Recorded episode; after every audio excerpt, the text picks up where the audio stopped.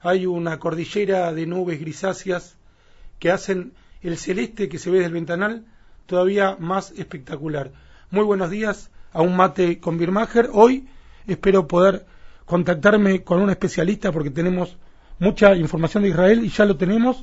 Entonces, en vez de Guido Di Carlo, vamos a arrancar el día con Gabriel Ventagal, uno de los mejores analistas en lengua española que tenemos desde Israel y también coordinador de la mejor, por lo menos de todas las que yo conozco, eh, institución, ONG, encargada de ilustrarnos, de esclarecer sobre el conflicto en Medio Oriente, Atzad Asheni. Muy buenos días, Gabriel Ventagal, ¿cómo estás? Buenos días, Marcelo, un abrazo grande. Bueno, gracias por estar ahí. Contanos qué está pasando en el norte de Israel. Mira, hace un tiempo venimos sabiendo que Hezbollah tras haber terminado la guerra en Siria, prácticamente, eh, regresa al sur del Líbano con ciertas capacidades y digamos que podemos concentrarnos en tres capacidades. Tiene soldados con experiencia militar real, tiene más o menos 150.000 cohetes que puede disparar en contra de Israel y tiene muchos túneles, algunos dicen 3.000 túneles. Ayer se reveló que uno de esos túneles de unos 200 metros de largo, entraba 40 metros dentro de Israel sobre la ciudad de Metula. Son túneles para atacar, para entrar por abajo de la tierra y de esa forma aparecer adentro de una ciudad en Israel y matar civiles. Eso fue una explosión mediática y nos preocupa especialmente porque acaba de empezar una operación que va a durar varias semanas para destruir esos túneles. Eh, Gabriel, te voy a hacer una pregunta que tal vez te va a parecer pueril, pero Ehud Barak se retiró completamente del Líbano hace ya más de 10 años. ¿Cuál es el asunto que tiene Hezbollah con el Estado de Israel? Eh, para una persona educada tradicionalmente en Sudamérica, eh, uno podría decir, bueno, alguna excusa material debe haber, que Hezbollah quizás pelea por el gas que está en el mar Mediterráneo, o por ciertas granjas, la granja de Shaba, que está en el norte de Israel. Pero la verdad es que todo eso es mentira, es una traducción en latino. Eh, lo que hay acá es un conflicto esencialmente religioso en donde Hezbollah, que es un grupo radical islámico chiita, quiere destruir de la faz de la tierra a todo ente que no sea musulmán, en este caso el Estado judío, también eh, lugares cristianos quiere destruir. Eh, en este caso Hezbollah tiene una guerra ideológica profunda guiada por Irán.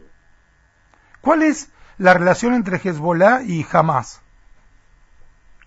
Bueno, a, primera vista parecería ser que no tienen ninguna razón para colaborar, porque unos son chiitas y otros son sunitas.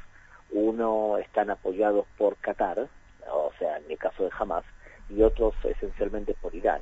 Pero lo cierto es que han colaborado a lo largo del tiempo muchas veces. Por ejemplo, en, eh, ¿te acuerdas cuando Itzhak Rabin expulsó a 400 líderes de Hamas y de la Jihad Islámica apenas asumió el cargo en el año 92? Pero por supuesto, la famosa deportación que prácticamente los medios de comunicación obligaron a que regresaran a Israel. Tal cual. Durante ese periodo, que fue un seminario en el sur del Líbano, Hezbollah le enseñó a Hamas cómo armar y cómo enseñar a ser hombres bombas suicidas. Claro. O sea, fíjate. Que dos años después iban a estallar de manera terrible en el medio del proceso de paz en el propio Israel, en el 94. Tal cual. Sí. O sea que hay dos temas que seguro Hezbollah colaboró con Hamas. Uno, la construcción de túneles. Fíjate que son túneles parecidos. Y lo segundo, que es el tema de hombres suicidas. Eh, te das cuenta como los locos de alguna manera se juntan. Hezbollah, como bien dijiste, son chiitas que se supone, según algunos especialistas en Medio Oriente, que deberían estar peleados de muerte con los sunitas, cosa que no sucede, como bien estás ejemplificando. Porque jamás justamente es apoyado por Qatar, que además de poner publicidad en la camiseta de Boca y de haber puesto publicidad en la camiseta del Barça y de expandir su ideología radical en todo el mundo, eh, Qatar tiene una posición dual con respecto a los sunitas. Eh, ellos son sunitas, pero le han hecho la vida imposible a muchos gobiernos sunitas y de hecho los sunitas lo odian a Qatar porque tiene la televisión radical islámica más importante de todo el mundo, que es eh, Al Jazeera. Jazeera, exactamente.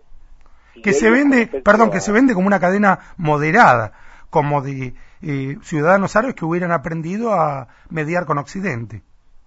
Lo que pasa es que la gente al no saber árabe escucha la versión en inglés y cuando hablamos de la versión en inglés parece un canal de la paz. Exactamente. Pero sin embargo, cuando tú escuchas en árabe, eh, tiene programas de televisión, como por ejemplo un programa de preguntas y respuestas, donde ahí hay un líder radical islámico sunita llamado Yusuf al-Qardawi, que le pregunta a gente, por ejemplo, hay que conquistar Europa, y él le dice que sí, que hay que hacerlo a través de la acción social. La acción social es lo que se conoce en árabe como dagua, que es, por ejemplo, poner publicidad en la camiseta de Coca. Claro, es otra forma de... es la yihad comercial. Sí, es la propaganda. Sí. Es la propaganda. Ahora, eh, ¿cuál es la influencia, te hago una pregunta compuesta, ¿cuál es la, la influencia de Hezbollah en el Líbano y cuál es el sistema político del Líbano? Bueno, el Líbano se, eh, nació como un país cristiano y la constitución del Líbano de los años 40 decía lo siguiente, el presidente tiene que ser una persona cristiana maronita, el primer ministro tiene que ser una persona eh, musulmana sunita y el jefe del parlamento musulmán chiita.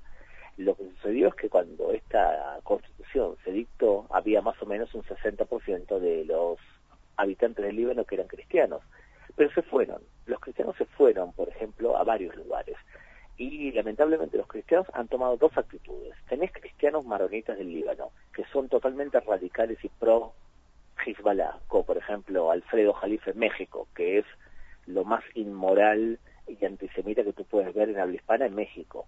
Y tienes a tipos cristianos maronitas muy pro-israelíes y que te dicen la verdad, realmente lo que ocurre en el Medio Oriente y cómo los cristianos son perseguidos, como el periodista argentino-libanés George Chaya. Exacto. Entonces tienes a los dos lados, tienes a lo peor y a lo mejor. Este Jalif que mencionaste en México es periodista, militante, ¿qué es? Es un tío que se aprovecha de decir palabras rimbombantes y presentarse como un historiador y lo que el hombre hace es citar como que no existe el pueblo judío citándose en un libro de un charlatán israelí llamado Shlomo Sand que dijo que los judíos somos descendientes de los házaros. Ah, sí, eso yo lo escuché dicho por un profesor. Esa vergüenza. Entonces, este hombre que es un, es un especialista en cine francés de la Universidad de Tel Aviv, escribió un libro que los demás historiadores se ríen y se mofan de él, pero que Alfredo Jalife desde México lo cita como si fuese un referente, y no solamente eso, en Radio High entrevistaron a un estudiante de historia de Argentina de la Universidad de Buenos Aires que recibió un test, un 10, perdón, en una tesis doctoral donde toda su tesis se basa en este libro de Shlomo Sand. Y el hombre completamente convencido que no existía relación entre el pueblo judío y el pueblo eh, eh, judío actual y el pueblo judío de la época del rey David, a pesar de que hay descubrimientos arqueológicos que lo demuestran de forma terminante, ¿está bien? Ahora, de todas formas, volviendo al tema central, ¿qué sucedió? Que con el paso del tiempo el Líbano fue cambiando demográficamente. Tienes hoy en día entre el 20 y el 30% que son cristianos maronitas entre el 30% que son chiitas y el 35% que son sunitas. Pero el que tiene la fuerza real, la fuerza militar y la fuerza política es Hezbollah. ¿Hezbollah forma parte de algún partido político que es votado por la población o es una mera organización paramilitar que de todos modos gobierna militarmente el Líbano? Es un grupo compuesto. Todo grupo radical islámico tiene su brazo político y Hezbollah lo tiene tiene su brazo militar y su brazo social y su brazo religioso.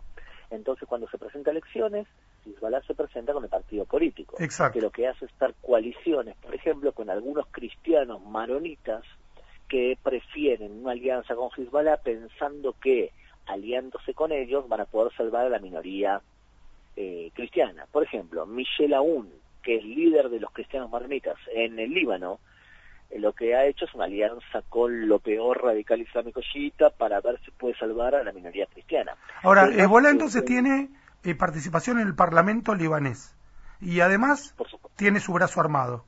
El, el, ejército oficial y la policía del Líbano permiten legalmente la existencia de Hezbollah, del brazo armado de Hezbollah? Bueno, el ejército, la mayoría son musulmanes sunitas, reciben dinero de Arabia Saudita y ellos supuestamente tendrían que oponerse a que haya, haya alguien que tenga armas, mientras que ellos debían tener el monopolio de las armas. Pero no pueden hacer nada. De la misma forma, volviendo al tema que eh, hablamos al principio, eh, fíjate, en el sur del Líbano, lo que acabamos de ver, y es esto de los túneles, sí, sí, claro, demuestra también otra cosa que no se habla mucho, y es lo siguiente. Luego de la guerra del Líbano 2 del año 2006, eh, resolución 1701, que establece lo siguiente, que Hezbollah no puede tener armas ni puede hacer acciones bélicas en el sur del Líbano, ¿está bien? Y eso hay soldados españoles que están supuestamente vigilando que no ocurra esto. Ahora fíjate lo que pasó. Hezbollah tiene armas y ha acabado un túnel al lado de una base militar que supuestamente tendría que vigilar que no hagan lo que están haciendo.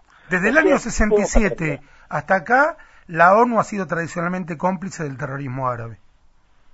Bueno, y en este caso tenemos un aspecto español, y es que acá tenemos soldados eh, de vacaciones en el sur del Líbano, españoles, que realmente no hacen absolutamente nada, porque no pueden evitar que Hezbollah haga algo, porque cuando intentan revisar que realmente Hezbollah no tenga armas, que no haga acciones bélicas, Hezbollah los saca carpiendo. Ahora, vamos a volver sobre la coyuntura actualísima del túnel, pero yo quiero terminar de entender y que la audiencia entienda el ecosistema político con el que se enfrenta Israel. En el Líbano, el primer ministro es medianamente elegido en elecciones o depende de las fuerzas en conflicto y del poder militar de Hezbollah? Bueno, lo que ha ocurrido es que desde el año 75 hemos vivido una guerra civil dentro del Líbano donde primero los maronitas cedieron su poder a los sunitas y después los sunitas cedieron el poder a los chiitas. Sigue siendo formalmente el presidente un maronita y sigue siendo formalmente el primer ministro un sunita, pero la pregunta es quién gobierna de verdad. Y los que gobiernan de verdad son los chiitas hoy. O sea, cada uno ocupa su casilla de acuerdo a lo establecido por la Constitución, pero de facto quien gobierna es el que tiene más fuerza. ¿Tenés idea si existe, si existe la libertad de expresión en el Líbano? Si hay periodistas que escriban en contra y a favor de Hezbollah? Y por supuesto, lo que nosotros vemos es que hay periodistas sunitas que eh, critican duramente a Hezbollah, pero ellos son protegidos por el propio grupo sunita. O sea, hay una libertad de expresión en donde cada parte tiene sus propios periodistas y sus propios medios que critican a los otros. Todos están de acuerdo que la culpa de todo la tiene Israel, de alguna manera. Ah, todos están de acuerdo en eso. Sí. Claro, todos están de acuerdo, pero cuando salen muchas veces los cristianos del Líbano y tú te lo tomas, por ejemplo, te lo topas por algún lugar en el mundo, a veces tiene la valentía de decirte la verdad. Mira, un ejemplo, una alumna en Panamá eh, yo voy a hablar a una universidad y ella la veo muy inquieta, se va moviendo y cada vez se acerca más. Y yo con mi experiencia digo, esta mujer estoy seguro que la última va a ser en preguntar y va a intentar destruir todo lo que yo dije. Y cuando le doy la palabra, siendo ella la última, me dice, yo soy cristiana maronita del Líbano. Y por primera vez en mi universidad traen a alguien de Medio Oriente que habla realmente sobre el Medio Oriente y no propaganda. Yo sufrí lo que estás contando tú y todo lo que dices es verdad. Bueno, una gran sorpresa. Ahora, desde el año 82, en que si no me equivoco se funda Hezbollah, hasta nuestros días, ¿existió algún gobierno libanés que haya intentado seriamente desarmarlo? Sí, por ejemplo, Rafik Hariri, o el hijo. y lo mataron, ¿no? A Rafik Hariri lo mataron. Claro, a Rafik Hariri justamente lo mata el espionaje sirio pro Hezbollah. Estamos hablando de, y hubo intentos, pero realmente como tú tienes el apoyo de Irán, y más aún ahora el apoyo de Irán que gobierna de hecho Siria. Y Irán que no solamente está intentando entrenar como ha hecho Warmar a Hezbollah, sino que el principal problema que tenemos ahora es que están desarrollando misiles con capacidad de poder ser guiados, porque hasta ahora sabíamos que Hezbollah tenía unos cantidades de misiles, se calcula 150.000, pero que eran cohetes, el no tiene motor, no pueden ser dirigidos. Ahora la gran preocupación de Israel es que dentro del Líbano y dentro de Siria se levantan fábricas para mejorar la capacidad técnica de estos cohetes. Ahora, volvamos, eh, antes de volver a los túneles, perdón, a eh, la relación entre Hezbollah y el Líbano en este sentido. Cuando Hezbollah dispara contra Israel, es de algún modo es un ejército libanés disparando contra Israel, pero si Israel replica contra Hezbollah, el Líbano puede decir que no le está declarando la guerra a Israel o por lo menos que no le está iniciando, sino que es Israel al reprimir a Hezbollah el que le está declarando la guerra al Líbano. ¿Se entiende la pregunta? Es que justamente es lo que intenta hacer Israel y por eso el primer ministro Netanyahu se reunió hace dos días en Bruselas con Pompeo, con el secretario de Defensa de Estados Unidos y le dijo, Líbano va a ser la responsable de lo que está haciendo Hezbollah, porque si de hecho Hezbollah es quien gobierna el Líbano y el que tiene monopolio del uso de la fuerza dentro del Líbano, entonces que sea responsable todo el país. La culpa no va a ser solamente Hezbollah, va a ser de todo el Líbano. Ahora, ¿qué va a ocurrir cuando empiece una nueva guerra y va a comenzar? Lo que va a ocurrir es que los medios de comunicación nos van a decir, pero ¿qué culpa tiene el Líbano si lo que está sucediendo es que Hezbollah dispara? No, Hezbollah en ese momento gobierna el Líbano. Mira, en cualquier país de Latinoamérica, si un grupo guerrillero se instalara en la frontera con el país vecino y disparara, el otro país le declararía la guerra a su vecino. No, no habría excepciones.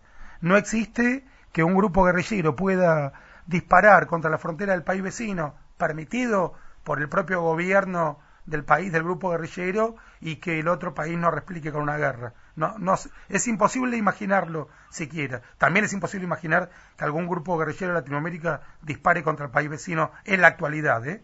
En, el pasado ocurrió. Por ejemplo, el Che Guevara en su momento invadió Bolivia. No eran vecinos, pero eran dos países hispanoparlantes de Latinoamérica. Eh, ahora volvamos al túnel concreto. ¿Qué perspectiva le ves, qué desarrollo posible puede tener este descubrimiento? Lo que nosotros tenemos que medir es lo siguiente. Primero, si Israel va durante estas semanas actuar dentro del territorio israelí o va a actuar fuera del territorio israelí. Por lo visto va a actuar dentro de Israel. Ha desarrollado una tecnología capaz de descubrir túneles y si lo que se va a ocupar es, es a destruir los túneles que conoce dentro del territorio de Israel, es probable que Hezbollah va a sufrir mucho, pero no va a reaccionar.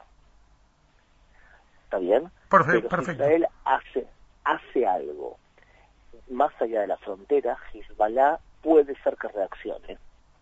Y lo que va a reaccionar es disparando una cantidad importante de cohetes sobre población civil israelí, que es lo que más o menos supone, suponemos que puede ocurrir. Una guerra con el Líbano nueva va a comenzar esencialmente con dos tipos de parámetros, tener en cuenta. El primero, si hay un aumento de cohetes, de disparo de cohetes sobre suelo israelí, puede ser que comience una guerra y va a comenzar si eso ocurre varios días. Lo segundo es un atentado estratégico. Si mañana aparecen por abajo de la tierra soldados de Hezbollah para atacar a Israel y atacan a civiles, no tengan la menor duda que comienza una guerra más allá de la frontera. Bien, esas son las perspectivas a partir del descubrimiento de este túnel. Repitamos qué posibilidades le da Hezbollah dentro de Israel el túnel que acaban de descubrir, o los túneles que acaban de descubrir. ¿Qué daño podrían hacer? Sí, exacto. Y bueno, eh, si tomamos... O sea, perdón, repetime las dimensiones del túnel y del descubrimiento y a partir de ahí decime cuáles son las posibilidades que brinde ese túnel a los terroristas de Hezbollah dentro de Israel. Bueno, fíjate, tomamos el caso específico de este túnel. Son 200 metros de largo, de los cuales 40 están dentro de la frontera de Israel. Bien. Eh, le pusieron una cámara, eh, una tecnología con una cámara que se veía a los soldados de Hezbollah entrando a territorio israelí. Y este plan que vemos ahora era aprobado, ya había sido aprobado por el ministro Lieberman y el ministro anterior de Seguridad. Sí. Este túnel podía desembocar y desembocaba al lado de la ciudad de Metula Ahora, tú imagínate que niños estudiando en la ciudad de Metula, como ocurrió en los años 70, y aparecen cuatro o cinco soldados de Hezbollah haciendo lo que ellos querían hacer. Ellos declaraban que lo que querían hacer era conquistar parte de la Galilea. Perfecto. Entraban a un colegio y se ponían a disparar a niños de un colegio israelí, como ocurrió en el pasado. En el 76, ¿no? El, el atentado de terroristas palestinos, sí. Sí, si no me equivoco era el 74, pero... 74, sí, que fue, fue Moshe Dayan al funeral, etcétera. Sí, 74 puede ser. Tal cual. Entonces, la cantidad de muertos puede ser eh, decenas, centenas de muertos hasta que el ejército reaccionase eh, y pudiese parar a las personas que penetran dentro de Israel. Hay que tener en cuenta lo siguiente. Tú quieres ver realmente cuál es el daño de una fuerza militar eh, terrorista es, mide dos preguntas. ¿Qué intenciones tienen y qué capacidades tienen? La intención de Hezbollah es clarísima y te lo dicen, quieren destruir toda existencia judía dentro de Israel. Ahora, ¿qué capacidad tienen? Si tenían solamente cohetes, es un problema. Si tenían muchos cohetes, es un problema mayor. Si tienen misiles, que es cohete con motor, es un problema mucho mayor. Y si tienen túneles, el problema es mucho más grave. Y si tienen también un ejército alrededor del mundo, como ocurre, y que penetra en Sudamérica, entonces las probabilidades de atentados terroristas contra comunidades judías o israelíes en Sudamérica es mayor todavía. Ahora, Hezbollah es un buen ejemplo para demostrar que la solución al conflicto árabe-israelí no es territorial, porque no hay ningún territorio que Hezbollah está reclamando, excepto esa granja que mencionaste que ni siquiera forma parte de los reportes internacionales. Pero, ¿cuál sería la solución? Si el problema no es territorial, desde el experto Gabriel Ventagal le dicen, toma el Ministerio de Defensa, ¿cómo me solucionas de manera permanente el conflicto con Hezbollah? No hay solución permanente, eso es lo más grave. Eh, hay una solución que tú lo que puedes hacer es golpear duramente al rival islámico y amedrentarlo y todo el tiempo aumentar la amedrentación. Significa que ellos tienen que sentir que el ejército israelí es mucho más fuerte que ellos y que por cada golpe de ellos va a haber 10 golpes nuestros. Pero tú no puedes erradicar una ideología radical islámica a través de la fuerza. Es un trabajo de contención como lo fue la Guerra Fría con sus momentos calientes y luego volver a la contención. Tal cual, pero tú a largo plazo tienes que pensar, ok, esta contención nos va a dar una solución y mi respuesta es sí, por supuesto que sí. Porque lo siguiente, el radicalismo islámico va perdiendo fuelle tras el fracaso del Estado Islámico. Y Irán, que es el país que financia a Hezbollah y que los entrena, va a implosionar. O sea, va a explotar por dentro. Como la Unión Soviética, como la Unión Soviética, ya que hablamos de la Guerra Fría. Tal cual, son países que no tienen, son países fracasados, cuya economía es fracasada y que realmente van a implosionar. Lo que pasa es que nosotros tenemos que tener paciencia y entender que mientras que ellos están haciendo esto, y es dedicando los fondos que tendrían que destinar a su población para armar a la población y para no alimentar a su propia población, Israel se transformó en una potencia tecnológica y económica regional digna de respetar. Entonces la pregunta es, ¿el tiempo juega a favor de los israelíes o del radicalismo islámico? Y para mí la respuesta es simple, el tiempo juega a favor de Israel. Lo que pasa es que los judíos a veces perdemos la perspectiva y pensamos que no es así. Hoy, hoy por hoy, Hezbollah está mayormente financiado por la República Islámica de Irán. Sin duda. Y si cayera la República Islámica de Irán, Hezbollah perdería su razón de ser, o por supuesto es una hipótesis, ¿no? O podría supervivir en base a alguna otra fuente de financiamiento. Perdería seguramente su fuerza actual.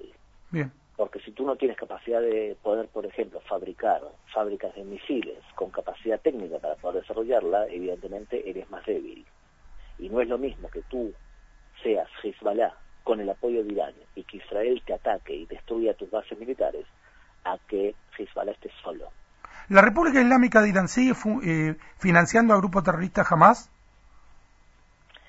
Eh, por lo visto no, por lo visto, esencialmente lo que vemos hoy es un apoyo eh, militar a Hamas, pero el país que hoy está financiando esencialmente al Hamas es Qatar. Muy bien. Gabriel Ventagal, fuiste muy amable, gracias por este extenso reportaje y esperamos poder seguir contando con vos en cualquier momento. Un abrazo, Marcelo. Leí Traut, Gabriel Ventagal.